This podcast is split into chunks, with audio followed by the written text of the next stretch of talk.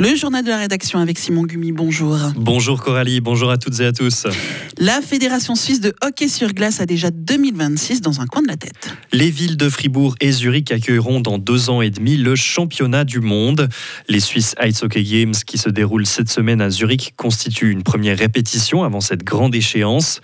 D'autant plus que l'enceinte zurichoise, la Swiss Life Arena, est flambant neuve et en fonction depuis seulement un an.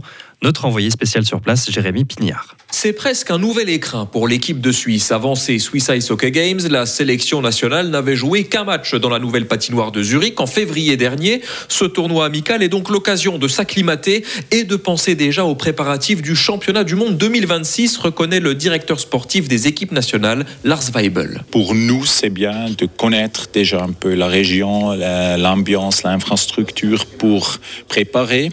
Avec Fribourg et et ici à Zurich, il y a des infrastructures bien. Et euh, pour toute la fédération, euh, ça c'est comme un petit test aussi pour faire une mondiale du Suisse en 26. Chez les joueurs, l'enceinte zurichoise semble faire l'unanimité, même quand on ne joue pas pour Zurich, comme l'attaquant fribourgeois Christophe Berchi. Dans ce stade-là, super, c'est nickel. On peut, on peut utiliser les facilités de, de Zurich. Et puis, il euh, y, y, a tout qui est bien pour nous. On, on se sent très bien, on, on, se réjouit et puis on est heureux pour jouer en Suisse. C'est bizarre des fois d'être dans des stades adversaires comme euh, équipe à domicile.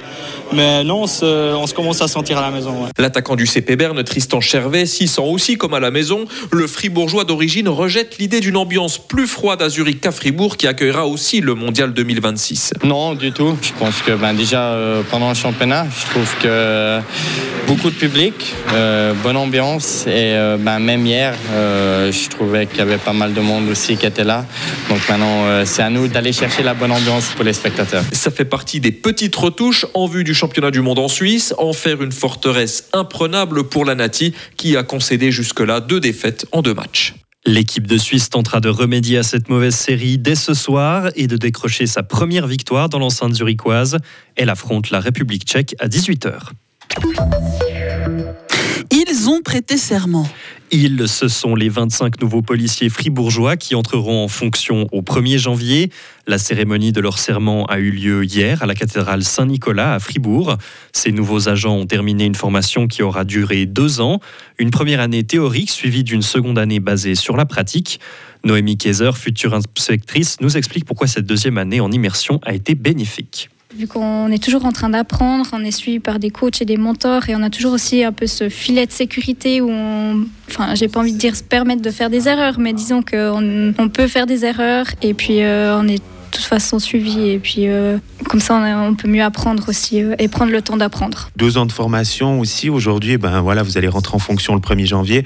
Est-ce que vous vous sentez prête après cette formation? Oui, je me sens prête. Après, euh, je sais qu'au sein de ma brigade, je suis toujours soutenue et puis je peux compter aussi sur eux vu que même avec une année d'expérience, on est loin de tout savoir. Cette année, il s'agit de la deuxième volée à bénéficier du nouveau modèle de formation. Auparavant, la formation pour devenir policier durait une année. La prison centrale de Fribourg va fermer ses portes.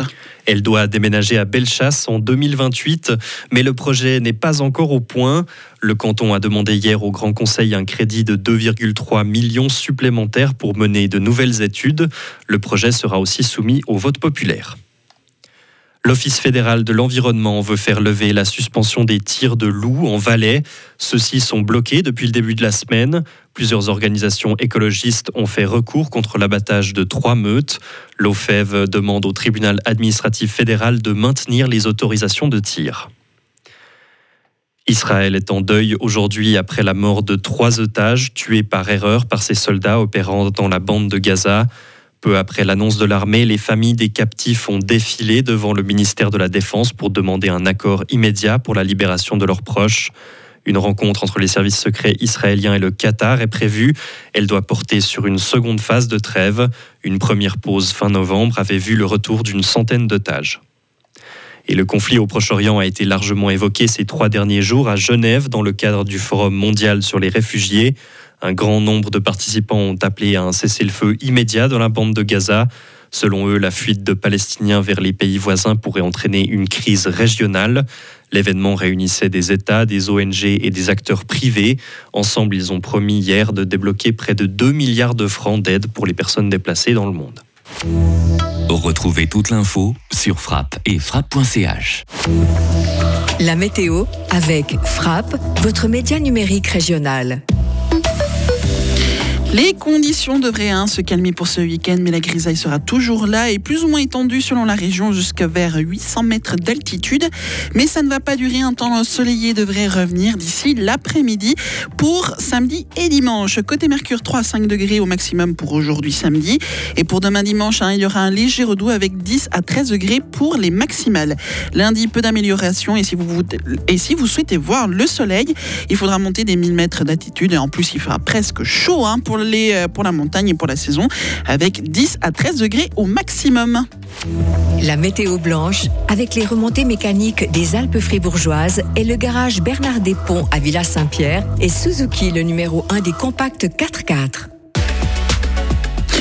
Un petit tour du côté des stations ouvertes hein, sur le canton de Fribourg au lac Noir. Un des deux télésièges est ouvert ainsi qu'un des deux téléskis aussi. Il y a 15 cm de neige en station et 35 cm en haut des pistes. Et en plus de ça, toutes les pistes de randonnée sont aussi ouvertes. Donc vous pourrez faire euh, pas mal de raquettes. Pour la Béra, euh, un quart du euh, domaine skiable est ouvert. Il y a 5 cm de neige en station et 40 en haut des pistes. Et puis à Charmé, hein, l'autre station véritablement ouverte dans le canton de Fribourg, euh, toutes, les, pistes, hein, euh, toutes les remontées mécaniques quand les sièges sont ouvertes, ainsi que le téléphérique. Et il y a 0 cm de neige en station et 30 cm en haut du domaine skiable. Donc si vous voulez vous faire plaisir, ben, c'est une belle journée hein, pour, pouvoir, euh, pour pouvoir le faire.